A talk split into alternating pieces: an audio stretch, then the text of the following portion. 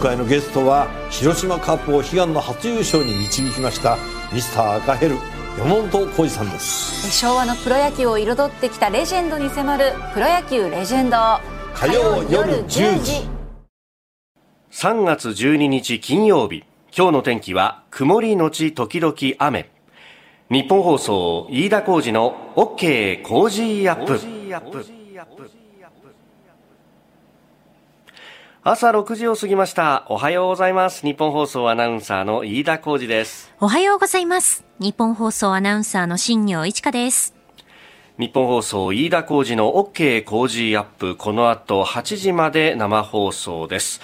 えー、昨日3月11日は東日本大震災から10年という時を迎えております。えー、これもありまして、今週1週間私、飯田、えー、東北各地から取材をしながら、そして翌日その模様を生放送でご報告するという形でお送りしてまいりました。えー、月曜日に福島県の浪江町から始まりまして、宮城の女川、気仙沼、そして、えー、昨日からですね、えー、宮古、えー、岩手県の宮古市に入りまして、えー、様々取材をしております。あの、昨日はですね、えー、宮古市の中でも中心から少し北にずれた太郎というところ、うん、まあ、ここはあのね、えー、万里の長城とも呼ばれた防潮堤が人を守るんだと。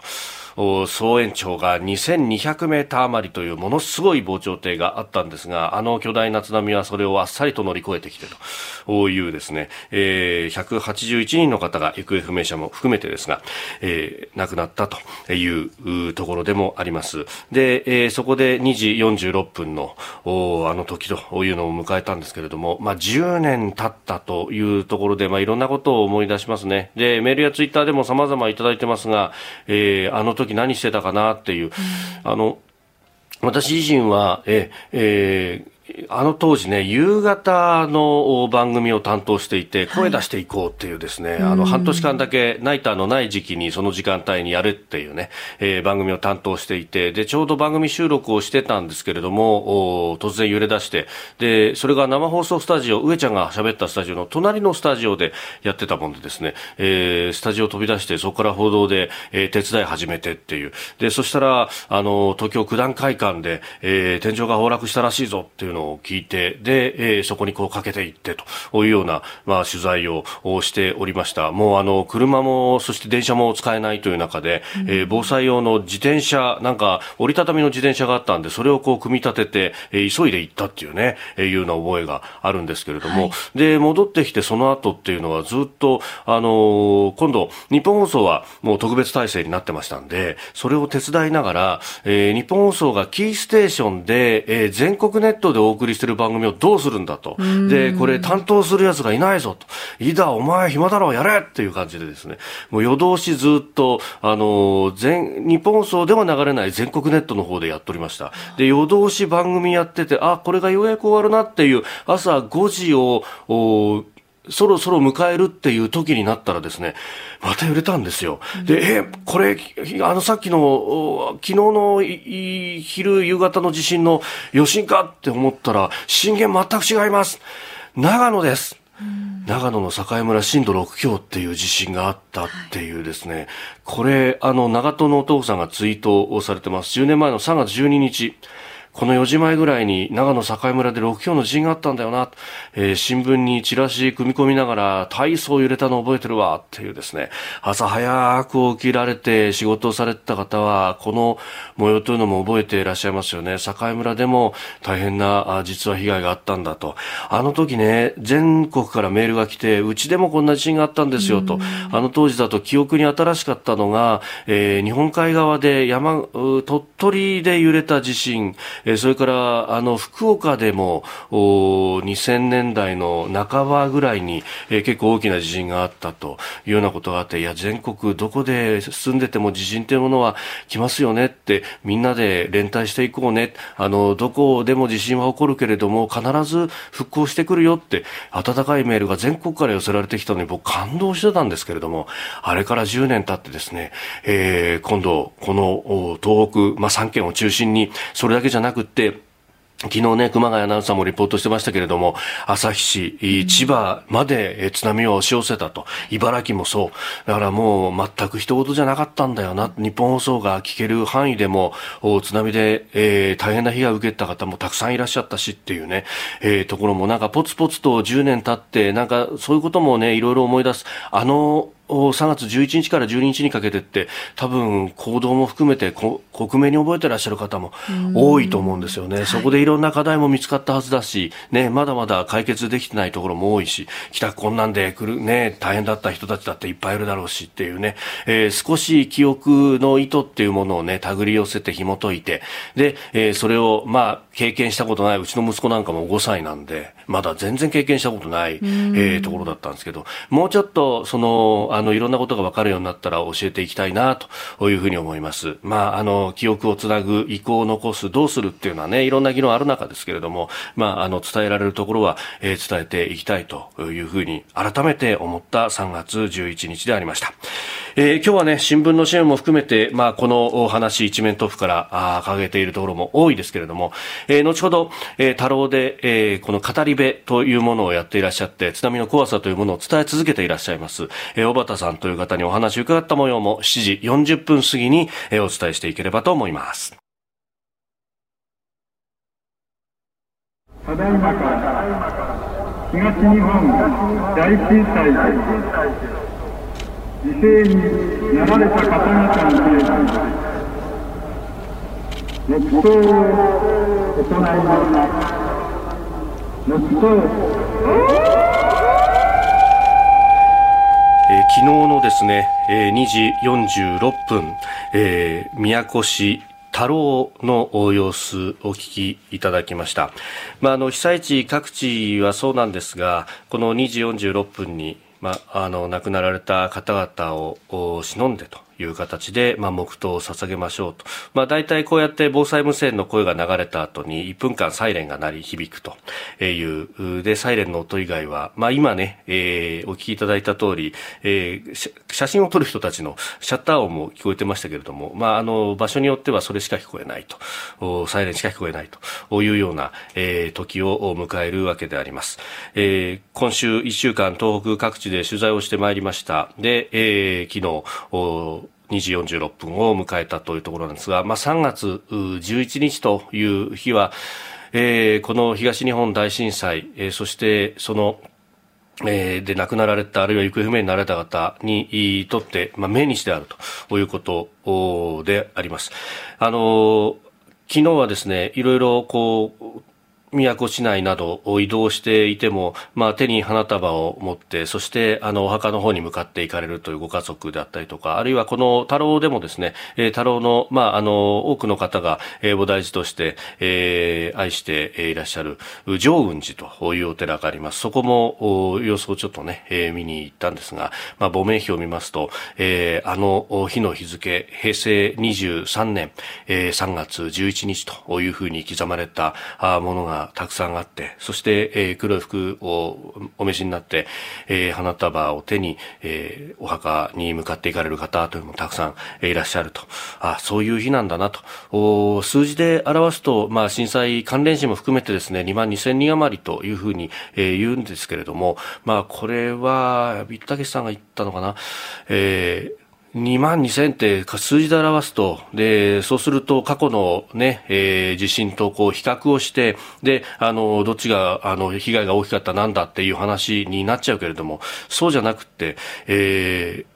個々人のが亡くなったという大事件が2万2000件も1日に起こったってことなんだと。あまさに資源だなというふうに、そういう日だということを非常に思います。あの、メールもたくさんいただいておりますが、あ中でもラジオネームトップさん、えー、千葉習志野からいただきましたが、えー、この方は陸前高田のご出身と、えー、岩手県陸前高田市と言いますと、まあ、ここはあの、東北の中では、特に三陸の沿岸部の中では例外的に、えー、広い部屋が、えー、開かれていたところでありました。そここにたくさんの方がお住まいになっていた、えー、海側には、えー、高田松原というですね、えー、美しい白車清少の松林があった、えー、そこに津波が襲ってきてたくさんの方が、えー、亡くなったというところであります、えー、震災の当時私はあ東京に暮らしていたんですが、えー、陸前高田には家族、えー、母、兄、えー、祖母が暮らしていました。なんとか家族3人は助かりましたが、親類、友人、知人多数亡くなりました。えー、毎年この時期になると様々なマスメディアが取材に来られて、えー、母と電話をしましたら、外に出たくないと言っています。うん、今年は節目の10年ですが、えー、今年は2月下旬から3月11日まで特にひどかった。街に出れば声かけられるんじゃないかと思って近所しか出歩けなかった。えー、近所の井戸端会議くらいの外出だよと言っていましたと。でも取り上げられなくなった時点で風化よとも言っていました。えー、私は取り上げてほしいのかやめてほしいのかどっちだよと思ったんです。私を含め田舎の人間は一気に環境が変わることが不快なのかなとも思いましたと。いうふうにいただきました。この、まあ、確かにね、あの、パッとこう見た感じ、えー、どっちなんだっていうこのアンビバレントな感情っていうのは、あの、非常にあるんだろうなと、あの、いろんなところを取材しながら思ったところです。えー、10年経ってどうですかっていう質問をですね、うん、まあ、あの、各メディアもするし、あるいは、あの、私自身もそういう投げかけをしたりもしました。あるいはですね、えー、復興の、こう、度合い、えー、達成度、えー、そういったものはどのぐらい点数つけるとありますかっていうふうに聞くと、とっても皆さん困るんですよね。えー、そもそも地域が抱えていたその問題、人口が減っていくであるとか、ね、えそういうところっていうのは震災をきっかけに起こったものじゃなくてもともと前からあると。で、えー、それをですね、ことさら震災前と後で人口がこれだけ減った、まだまだ復興は道半ばですっていうふうに言うっていうことは、実は、えー、フェアじゃない、えー、そうじゃないところに目向けなきゃいけないんだけれども、あの、いつまで経ってもこう、被災者っていうくくりでこう見られるということに戸惑ってらっしゃると。で、あの、それってこの、ね、トップさんのお母さんの外に出たくないっていう感情とまさに、えー、同じなんだろうというふうに思います。で、一方で確かにそうなんだけど取り上げられなくなった時点で風化だというのもおっしゃる通りで、これ、あの、光の当て方が確かにずっとお何か、あの、復興が進んでいるか進んでないかっていう、まあ、目に見えるものの部分を追いかけ続けてきたっていうのが、まあ、あの、この10年のメディアの報じ方だったのかもしれません。確かにそれが象徴的に、あの、パッと一目で、えー、今の現状と、あるいはここまでの歩みみたいなものを表す部分はあったかもしれないんですけれども、そこに欠けてるのは、あの、物事っていきなり変わらずに多分いろんなものを仕込んで仕込んで仕込んで、ある日突然、えー変わるっていうような、えことって、まあ、仕事なんかでもそうなんですけれども、起こるはずなんですよね。なんか、あの、表面的なものばっかり追いかけてきてしまったのかな、ということを非常に思いました。えー、この陸前高田も立ち寄りましたが、確かにですね、えー、街の様子はこう一変しています。あそこも、かさ上げ工事やってる段階では、いつまで経っても土が積まれたまんまで、一体いつになったら終わんだって、散々パラ言われてたんですけれども、あそこ、かさ上げが終わったら、その上にショッピングモール、大きなものができてですね、で、あのちらっと3月10日だったかな、もう週の真ん中、土平日にですね、えー、そこを回ったら、結構駐車場に車がずらーっとこう並んでて、結構人いるなーっていう感じにもなってきたりしてます。あの、その辺ってあんまりこう報じられなかったりもするところなんですが、えー、一個一個の積み重ねって形になっているところはあるし、で、あの、インフラにお金が投じられすぎたんじゃないかみたいなことを言う向きも確かに38兆円という拒否が投じられた部分はあるんですけれども、それによってですね、今までいくら陳情しても、父として進まなかったものが進んだりとか、あるいは、あの、新しい、こう、若い人たちが誘致できたりとかっていう、まあ、あの、その部分の努力っていうものも、いや、私はよくやりましたね。お疲れ様でした。これから一緒に頑張っていきましょうね。って、え、いうふうに、まあ言いたいなと、取材をしていて、なんかそんなことをつくづく感じましたし、まあその部分っていうのは、なんか、あの、むしろ僕は教えられた部分が大きかったなと、そういう一週間だった、え、気がいたします。いろんな、えー、芽が出て、そして、え、木が育ちつつあるなと、まあその中にはですね、えー福島のあの付帯式の風力発電みたいに途中であの残念ながら撤回してしまうものもあるんですがある意味ですねぜ神様じゃないんだから全部当たるわけないというところでそこで努力してきた方々にとっては切なかったり悲しかったりすることもねああいう途中で頓挫してしまうとあるかもしれないんですけれどもそれも含めて10年間よくぞやってきてくださったと。今度は我々が支える番。コロナが終わったら旅行に行くだけでも相当地元は助かると思いました。以上、ここが気になるでした。ここが気になるプラスです。えー、長官の各紙のね、一面を有楽町から画像で撮って送ってもらっておりますが、まあ、昨日の東日本大震災から10年、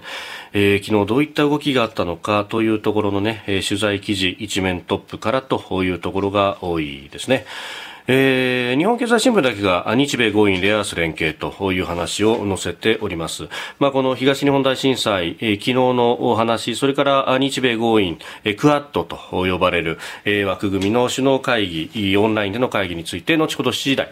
えー、今日のコメンテーター、三宅邦彦さんと深めていこうと思っております。で、えー、気になったのはですね、先ほど速報でも入ってきましたが、えー、アメリカのですね、えー、200兆円の経済対策、あの、昨昨日この番組で飯田康之さんと取り上げて、そしてあの昨日の段階ではですね、えー、下院で再可決をされて、バイデンさんが12日金曜日に署名をする運びになっていると、それによって成立するんだというふうにお伝えしたと思うんですけれども、えー、バイデンさんがですね、1日署名を前倒しまして、先ほど、えー、1兆9000億ドル規模の追加経済対策案が成立いたしました。え今月中に1人当たり最大1400ドルルおよそ15万円の現金給付などを開始する方針で、えー、復興途上にあるアメリカの景気回復を加速しそうだということです。えー、そしてそれをまあ受けまして、えー、ダウ平均株価も続伸をしております。2日連続で最高値更新。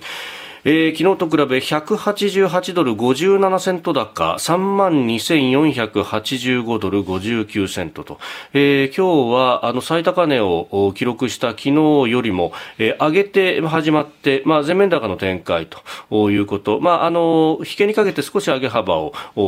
縮小しましたけれども、それでも、えー、最高値更新ということになっております。まあ、あのアメリカがね、こうして財政出動をしていくということに対して、えー、インフレ懸念がというようなことを言ってくる向きも非常に多いと。で、それにつれてですね、アメリカがインフレになるなら日本も、みたいな、あるいは日本も同じように財政出動するから同じようにインフレになる、みたいな、えー、ことを心配する向きもいらっしゃいます。昨日、あの、自民党内で行われた、えー、骨太の方針に関する会議の中でも、えー、何よりも財政を健全化させなければいけませんというような議論があって、コロナ増税も早期にやらなければ、みたいなことが今日の読売新聞には、ね、載っておりました議員の声としてですね、えー、この時期に増税を言うっていうのはどれだけセンスがないんだろうなと思いながらですね、えー、私は見ておりましたが、えー、日本は消費者物価指数も、えー、上がるどころかゼロかマイナスかというところで、まだまだ余裕があるんじゃなかろうかと、数字を見ればそう出てるんですけれどもね、というところを、えー、思うところです。以上、ここが気になるプラスでした。今朝のコメンテーターは外交評論家内閣官房参与三宅邦彦さんです。三宅さんおはようございます。おはようございます。おはようございます。よろしくお願いします、はい、えー、私飯田は岩手県の宮古市におりまして有楽町とつないでという形になります、えー、三宅さんとは久しくお会いしていないという感じで。そうですね。そうなんですよね、ああちゃんと顔見えんだね。あそうそうそう。あのスカイプ越しに顔は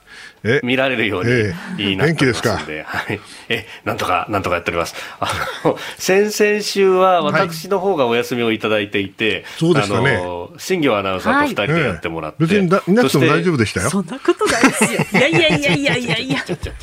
うさうさ。本当、これだけ会ってないと、椅子がなくなってんじゃないかみたいなね。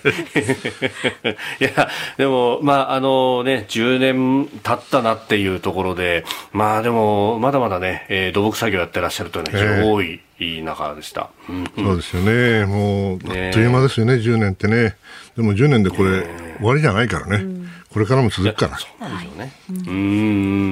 んまあこれだけ災害の多いと日本と、はい、いうことを考えるとそうですよね。このある意味の先進事例っていうのをこう生かしていかないといけないわけですよね。そうですね。これを記憶を消さないようにしなきゃいかんということですよね。うん。えー、今日この後7時台は、えー、昨日の追悼式の模様、えー、陛下の言葉をノーカットで、えー、お聞きいただこうと思っております。7時10分過ぎです、えー、三宅さん今日もよろしくお願いいたします。ここでポッドキャスト YouTube でお聞きのあなたにお知らせです。日本放送飯田浩二の OK コージーアップではお聞きのあなたからのニュースや番組についてのご意見をお待ちしています緊急事態宣言への意見あなたの過ごし方今の政治について思うこと番組へのご意見ぜひメールツイッターでお寄せください。番組で紹介させていただきます。あなたと一緒に作る朝のニュース番組飯田浩二の OK コージーアップ。日本放送の放送エリア外でお聞きのあなたそして海外でお聞きのあなたからの参加もお待ちしています。イブ配信アプリ17ライブ配信の魅力は何といってもいつでも誰でもどこにいてもスマホ一つあれば楽しむことができること17ではライバーと呼ばれるライブ配信者によるトーク、音楽、バーチャルやゲームなどの様々なライブ配信や著名人を起用した番組配信を24時間365日お届けしています。さらに、現在、17では月曜日から金曜日のオールナイトニッポンゼロをリアルタイムでライブ配信中。パーソナリティやスタジオの様子を映像付きでお楽しみいただけるほか、17限定のアフタートークもお届けしています。ぜひアプリをダウンロードしてお楽しみください。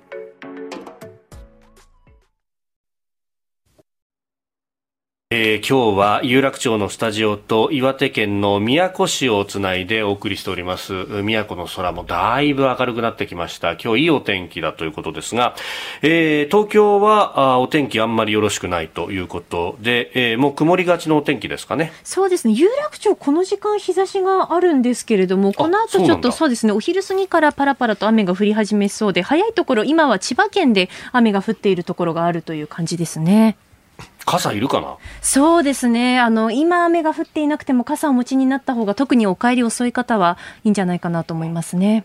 うん。さあそして7時台はコメンテーターの方々とニュースを掘り下げてまいります。今朝は外交評論家キャノングローバル戦略研究所研究主幹三宅邦彦さん有楽町のスタジオからのご登場です。三宅さんおはようございます。おはようございます。おはようございます。よろしくお願いします。よろしくお願いします。えー、三宅さんには番組エンディングまでお付き合いいただきます。では最初のニュースこちらです全人代が閉幕。中国が香港の選挙制度見直しを決定。中国の国会に相当する全人代全国人民代表大会は最終日となる11日香港の選挙制度見直しの方針を採択しました。中国政府が特定の候補者を拒否する権限を持つなど中国共産党を支持する親中派が有利となる仕組みで政治の場から民主派の排除が進むことになります。まあ、あの現行に中国の現行に相当するというふうになってますけれども、まあ、あの選挙等々が一応あ るということですけれども、点々点という感じでありますが、まあ、一応はその意思決定機関ではある全人代、えー、香港に対してっていうところが、これ、一気呵成に進んできました、宮家さん。考え方は2つあると思うんですよね、要するに習近平さんの権力基盤が完全に固まったから、もう何でも強気でいけるんだと。えー、いうことを、これも一つの考え方なんですが、逆にね、3期目をこれから迎えるわけですよね、彼は。その前に何らかの実績なり、えー、成果を、はい、残したい。えー、それによって反対派に対してですね、牽制したいと。つまり弱い立場なんだという人もいるんですよね。でそういうふうに見ると、今回のこの強行、もうすでにあれだけ逮捕しててね、あの、はい、別にこんなことしなくたってと思う人たちいっぱいいると思うんですが、もう有無を言わせてやった背景にはですね、おそらく何らかの焦り、もしくは、今までその香港の対応がうまくいかなくて、そして このまま放置すればですね、どんどんどんどん中国に対する反発が強まるということで、えー、まあ、倍返しえー、みたいな、うん、動きをしているんじゃないかという見方もあるんですよ。私はどちらかというと後者なんですけどね。その意味で考えると、はい、やはりもう香港はこれで終わりですよね。残念ですけどね。え今後もあのもちろん運動をいろんなあ働きかけは続けなきゃいけないでしょうけども、言うこと聞かないでしょうね。ですから私はむしろ焦点として気になっているのは台湾ですね。この間、アメリカの友人からメールが来て、どうしてるっていうんで、はい、彼らの中で一部でもう台湾のことを議論し始めてるんだっていうことを言ってましたね。あの、国防省の関係者なんで、なるほどなと思っていたんですが、やはり、あの、今回の全人代を見ていると、はい、まあ、どちらかというと、経済は持ち直してきた。そして、えー、これからさらに進んでいきたい、さらに、それと同時に、まあ、全人代の 中で香港の問題を取り上げたわけですが、逆に言うと台湾の問題はまだそこまでいっていない。そしてアメリカは、はい、あの、トランプ政権ほど、まあ、無茶苦茶なことをするかどうかは別として、台湾の問題については非常に関心が高いので、おそらくこれから今年の1年間は台湾の問題が非常にクローズアップされるんじゃないかなと心配しています。あのこの間、アメリカ上院の軍事委員会の公聴会の中で、インド太平洋軍の司令官が、はい、あの出てきてで、台湾についての話で、はい、あの従来、その曖昧政策と、はい、まあ、あのアメリカ、守るんじゃないか、ま、でも明文化されているわけではないというようなところを変えるべきかどうかというようなことが議論されたというふうにも報じられております。まあ、あの軍のトップとしては、なかなか明確なことはこういうことは言えないところであろうと思いますけど、こういうことも訴状に上がってきてるわけです、ね、その議論は去年の9月にも始まっているんですよね。ですからその意味では、これからもあの引き続き議論されていく問題だと思います。はい、中国に対してどういう正しいメッセージを送るかが問題になると思います。うんえー、まずは中国全人代そして米中というところ、まあ、この後ご紹介する、えー、日本、アメリカ、オーストラリア、インド。この枠組みにもつながってくる話。後ほど、えー、7時半前のキーワードのゾーンでもまた取り上げてまいります。おはようニュースネットワーク。東京有楽町日本放送キーステーションに全国のラジオ局21局を結んでお届けいたします。時刻は7時11分を過ぎました。おはようございます。日本放送アナウンサーの飯田浩二です。今朝のコメンテーターは外交評論家三宅邦彦さん。取り上げるニュースはこちらです。東日本大震災から昨日で10年、東京国立劇場で追悼式。政府主催の東日本大震災10周年追悼式は昨日午後東京の国立劇場で開かれ天皇皇后両陛下菅総理大臣遺族や被災者の代表らが出席しました。死者、行方不明者、関連死も合わせて2万2200人もの方々を出したという東日本大震災から10年となったその追悼式が行われたわけであります。その中で行われました天皇陛下のお言葉、ノーカットでお聞きいただきます。東日本大震災から10年が経ちました。ここに皆さんと共に震災によって亡くなられた方々とそのご遺族に対し深く哀悼の意を表します。10年前の今日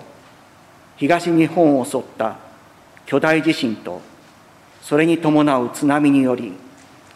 2万人を超す方が亡くなり行方不明となりました。またこの地震に伴う津波や原子力発電所の事故により多くの人々が避難生活を余儀なくされました。この震災の被害の大きさは忘れることのできない記憶として今なお脳裏から離れることはありません。あれから10年数多くの被災者が想像を絶する大きな被害を受けながらも共に助け合いながら幾多の困難を乗り越えてきました。また国や全国の地方自治体160を超える国地域や多数の国際機関大勢のボランティアなど国内外の多くの人々がさまざまな形で支援に力を尽くしてきました。私も皇后と共に被災地を訪れてきましたが関係者の努力と地域の人々の協力により復興が進んできたことを感じています。これまで復興に向けて歩んできた多くの人々の尽力とたゆみない努力に深く敬意を表します。一方で被災地ではまださまざまな課題が残っていると思います。興が進む中にあっても新しく築かれた地域社会に新たに人と人とのつながりを培っていく上では課題も多いと聞きます。家族や友人など親しい人を亡くしたりあるいは住まいや仕事を失い地域の人々と離れ離れになったりするなど生活環境が一変し苦労を重ねている人々のことを思うと心が痛みます。また原子力発電所の事故の影響により人々がいまだに自らの家に帰還できない地域や帰還が始まったばかりの地域があり農林水産業への風評被害の問題も残されています。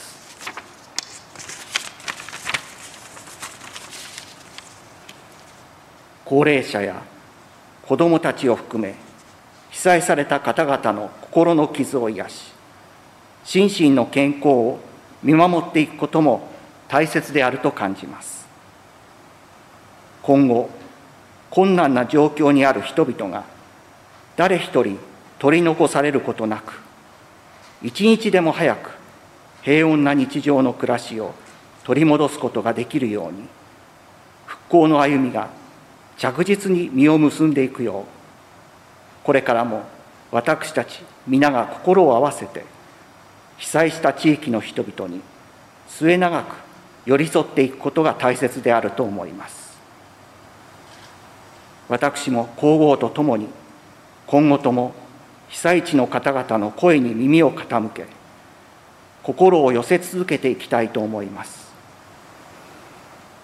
先月にはマグニチュード7を超える地震が福島県沖で発生しました。被災された皆さんに心からのお見舞いを申し上げます。この地震は東日本大震災の余震と考えられておりこのことからも震災を過去のこととしてではなく現在も続いていることとして捉えていく必要があると感じます。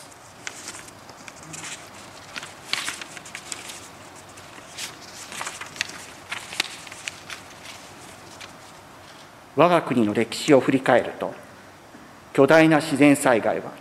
何度も発生しています。過去の災害に遭遇した人々がその都度後世の私たちに残した貴重な記録も各地に残されています。この度の大震災の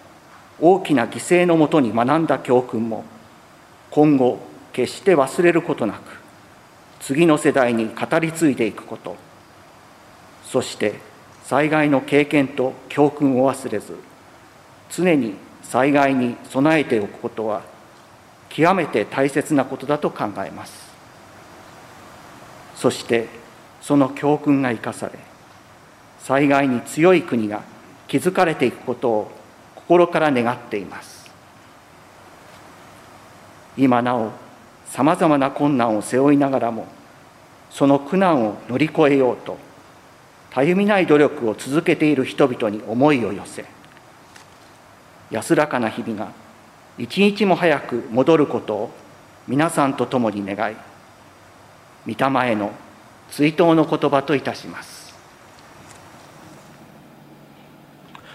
えー、昨日行われました東日本大震災10周年追悼式そこでの陛下のお言葉をお聞きいただきました。ノーカットでお聞きいただきました。忘れてはいけないこと様々あると。聞いた方から様々なね、えー、メールもいただいております。世田谷区赤いシクラメンさん、えー、私たち皆が心を合わせて末永く寄り添っていくことが大切とのお言葉。皆がそうありたいですよねと。とても感じたというメールもいただいておりました。三宅さん忘れてはいけないこと様々ありますよね。いっぱいありますね。あの陛下の言葉の中でね国内外の多くの人々が様々な形で支援に力を尽くしてきました。とおっしゃったんですが、あの確かに多くの、私もあの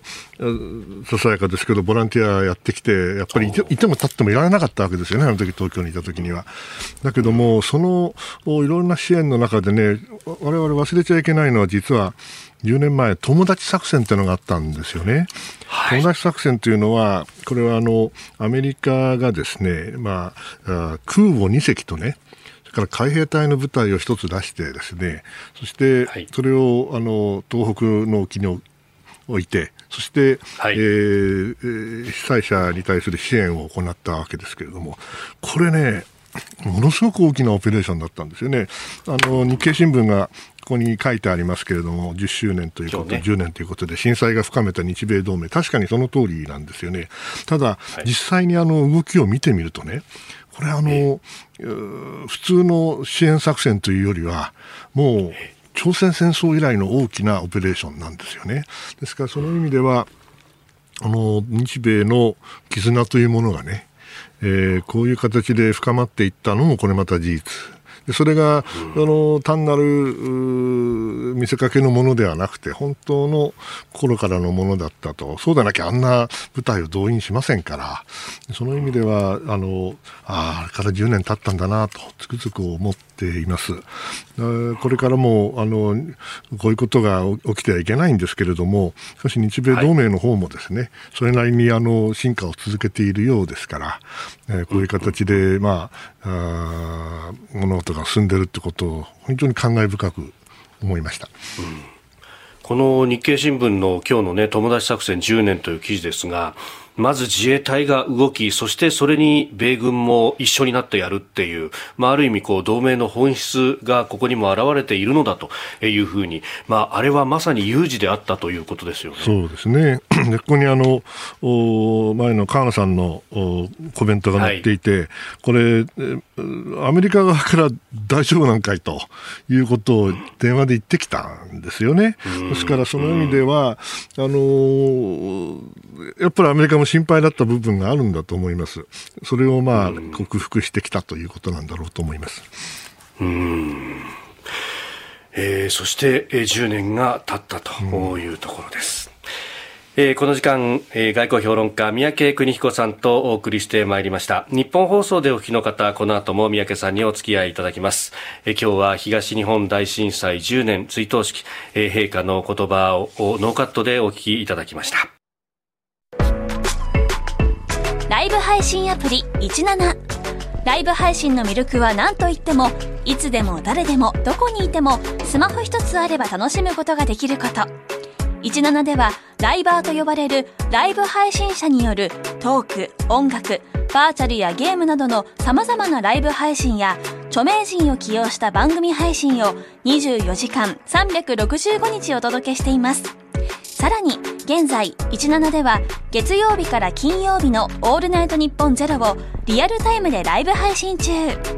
パーソナリティやスタジオの様子を映像付きでお楽しみいただけるほか、17限定のアフタートークもお届けしています。ぜひアプリをダウンロードしてお楽しみください。えー、続いて教えてニュースキーワードです。クワッド首脳会談。クワッドというのは英語で4つという意味なんですが、アメリカのサキ大統領報道官は9日の記者会見で、日本とアメリカ、それにオーストラリア、インド4カ国によるオンライン首脳会合が12日に行われると明らかにしました。会合には菅総理大臣とアメリカのバイデン大統領、オーストラリアのモリソン首相、インドのモディ首相が参加。いわゆるクワッドの首脳が一堂に会して意見を交わすのは初めてとなります。あのアメリカが結構、この首脳会談に格上げをしてというのを求めているなんて報道もありましたけど、いよいよ実現するっていうことですか？そうですね、去年の秋に外相レベルでね、やりましたね、日本で。はい、でその後、うん、まあ、あのバイデン政権の発足前の段階ではね、若干、日本の一部にも懸念がなかったわけじゃなくて、じゃあもうこれ、はい、インド太平洋なんて言うてるけどね、やっぱり欧州、それから中東を先にやるんちゃうかと。もしくは中国にちょっと甘いんじゃないかといろいろなあの議論があったんですけれども、まあ、今回、あのトランプバイデンさんが国内で、えーえーになんだあれ1.9兆あそうですね。ドルですね。200億兆円の巨大な、ああまあ、経済し、えー、刺激策をやってで、その直後に、こういう形で、えー、まあ、首脳会談をやるっていうのは、まあ、随分、あの、我々の一部の心配は杞憂だったということなんでしょうね。で逆に言うと、それだけ中国のことが、アメリカ気になっているということだろうと思いますが、だけども、クアッド自身が、あの、決して中国に対抗するために作られているものではないんですよね。実はあの韓国の関係者がですね、えー、アメリカでちょっとある論文を書きましてね、で読んでて面白かったんでご紹介するんですけども、韓国なんての人たちは何て言ってるかっていうと、一部ですよ、もちろん。これ本当に政府が言ってるかどうか分かりませんが、いや、韓国もクアッドに入り入ろうかなと。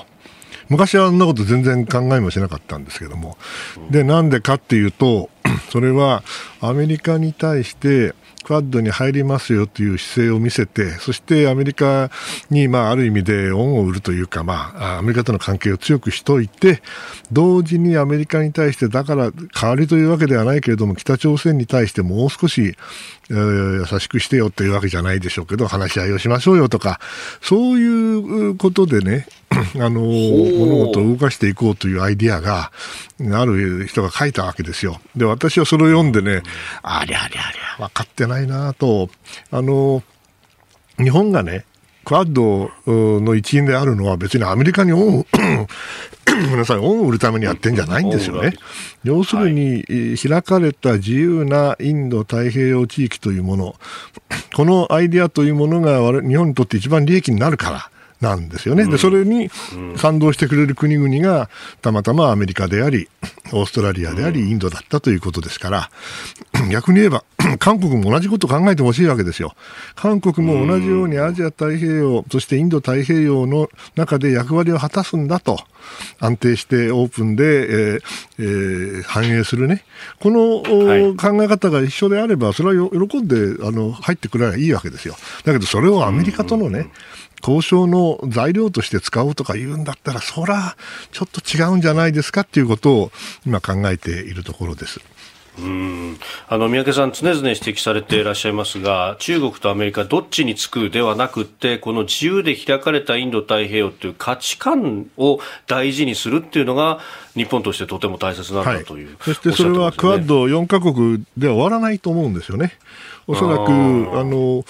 イギリスも関心を示しているという声もあるだろうし、はい、いろいろな国々がですね、えー、どうしようかな、どうしようかなと考えている人たちいると思うんです。でそれはアメリカに対する、うん、あの関係の強化とかそういうことではなくてね、やはり国際社会がこういう形で徐々に徐々に作られていくということを我々やっぱり考えなきゃいけないし、そのような動きの中で日本は常に中心的な役割を果たさなきゃいけない。これがあの中国との関係で一番大事なポイントだと私は思ってます。うんこの旗を高く掲げて、そして、まあ、共に進んでいくそうです。別にあの中国を排除しようとしてるわけではないですからね。中国が価値観を共にするんだったら入ってこれるということでもある。そうです。うん。えー、今日のキーワードでした。では、最後のニュースをスクープアップ防潮堤は必要だったのか岩手県宮古市太郎地区の今。月曜日から5日間にわたって被災地からのリポートをお伝えしておりますが最終日の今朝この時間はこの100年余りの間に3度大きな津波に襲われている岩手県宮古市太郎地区をリポートいたします。えー、太郎という名前は田んぼの田に老いると書いて太郎というふうに読むというところです。えー、この100年余りの間に明治29年、昭和8年、そして10年前2011年と、3回の大津波にあって悲劇を繰り返したというところであります、えー、明治三陸津波と呼ばれる明治29年の津波では1859人の方が亡くなり、えー、昭和8年の昭和三陸地震大津波では911人の方が亡くなった。そして、えー、今回の東日本大震災では行方不明者41人を含め181人の命が犠牲となったというところであります。で昭和8年の津波の翌年からですね44年かけて万里の長城とも呼ばれる高さ10メーター全長2.4キロに及ぶ巨大な防潮堤が作られたというところだったんです、まあ、あの当時も高台移転というのは議論として出たそうなんですけれども当時の技術だとかあるいは資金の用意では山を切り崩してそこにみんなで移るっていうのは難しいということになってですねじゃああのでただ漁師さんたちの町なので